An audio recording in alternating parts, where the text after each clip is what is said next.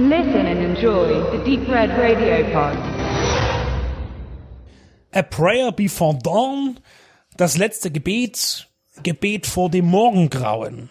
Die ganze Zeit, als ich Prayer Before Dawn gesehen habe, dachte ich, die Gefängnisthematik habe ich in anderen Filmen schon härter oder eindrücklicher gesehen. Zum Beispiel in Midnight Express von Alan Parker oder das Shawshank Redemption nach Stephen King von Frank Darabont. Doch wenn man das gesehene Revue passieren lässt und ich habe dann als Vergleich auch nochmal den von Oliver Stone geschriebenen und auch nach realen Motiven gestalteten Midnight Express gesehen und kam zu dem Schluss, dass mein erster Eindruck trügerisch war. A Prayer Before Dawn basiert auf der Autobiografie des Briten William Moore, genannt Billy, der in Thailand wegen des Handels mit Drogen für drei Jahre inhaftiert wird. Nun geht allgemein die Kunde, dass asiatische Strafvollzugsanstalten keine Wellnesshotels sind, so wie man es oft von deutschen Vergleichsunterkünften zu hören bekommt. Das ist natürlich sehr polemisch, aber nach meinem Kenntnisstand werden deutsche Gefangene nicht in Zellen isoliert, in denen man nicht aufrecht stehen kann, da sie nur circa einen Meter hoch sind und auch nicht minder breit und lang. Und auch bezweifle ich, dass man sich um Nahrungsmittel prügeln muss und in 50 Mann Baracken untergebracht ist. Und täglich Angst um sein Leben haben muss. Es mag Einzelfälle geben, die vor dem langen Arm mafiöser Strukturen auch in einem bundesdeutschen Knast Konsequenzen zu spüren bekommen, aber das alles kann ich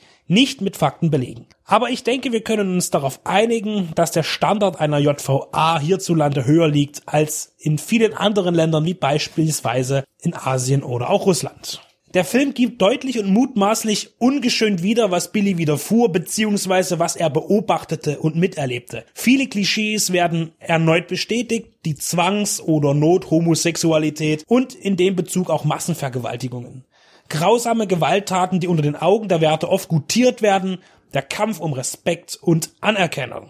Billy ist Amateurboxer und versucht über seinen Sport aus seiner Drogenabhängigkeit und der Depression seiner Lage zu entfliehen, in der er selbst verschuldet gelandet ist. Dabei nimmt der Film relativ wenig Bezug auf sein Leben, bevor er nach Thailand auswanderte, denn dort wollte er einen Neuanfang wagen. In seiner Heimat Liverpool litt er unter seinem Vater, wurde misshandelt und stieg rasch in die örtliche Unterwelt ab, konsumierte Heroin und andere Suchtmittel und verbrachte als Kleinkrimineller zusammengerechnet bereits circa 15 Jahre in britischen Gefängnissen wegen Gewalt, und Drogendelikten. Nachdem er einen Entzug erfolgreich bestritt, wanderte er nach Thailand aus und arbeitete in Gelegenheitsjobs, auch als Englischlehrer und angeblich auch als Stuntman beim Film. Einer für mich nicht belegbaren Quelle nach soll er auch am Set von Rambo 4 tätig gewesen sein.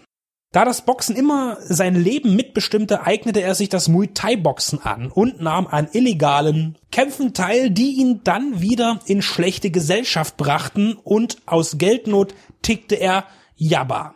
Eine billige und leider sehr effektive Droge begann wieder selbst zu konsumieren und hier beginnt dann die filmische Erzählung seines weiteren Lebens. Man hat das Gefühl, dass Moore viel ausgespart hat. Vielleicht, um sich selbst zu schützen. Das ist kein Vorwurf, aber es ist schwer vorstellbar, dass er all den wirklich ganz üblen Ritualen entgangen ist. So wird er selbst nicht Opfer sexueller Gewalt und auch anderen körperlichen Züchtigungen entgeht er glücklicherweise wenn es tatsächlich so gewesen ist. Man erfährt erstaunlich wenig über William Moore in der filmischen Umsetzung seiner Biografie und konzentriert sich auf die Themen Gefängnisalltag und den Boxsport, mit dem er sich so die Botschaft in die Freiheit gekämpft hat. In der Hauptrolle wurde zu Beginn der Produktion Charlie Hunnam angekündigt, der aber schließlich von Joe Cole ersetzt wurde. Er zeigt vollen Körpereinsatz und darf berechtigt Applaus entgegennehmen. Seine Leistung wurde mit dem British Independent Film Award prämiert.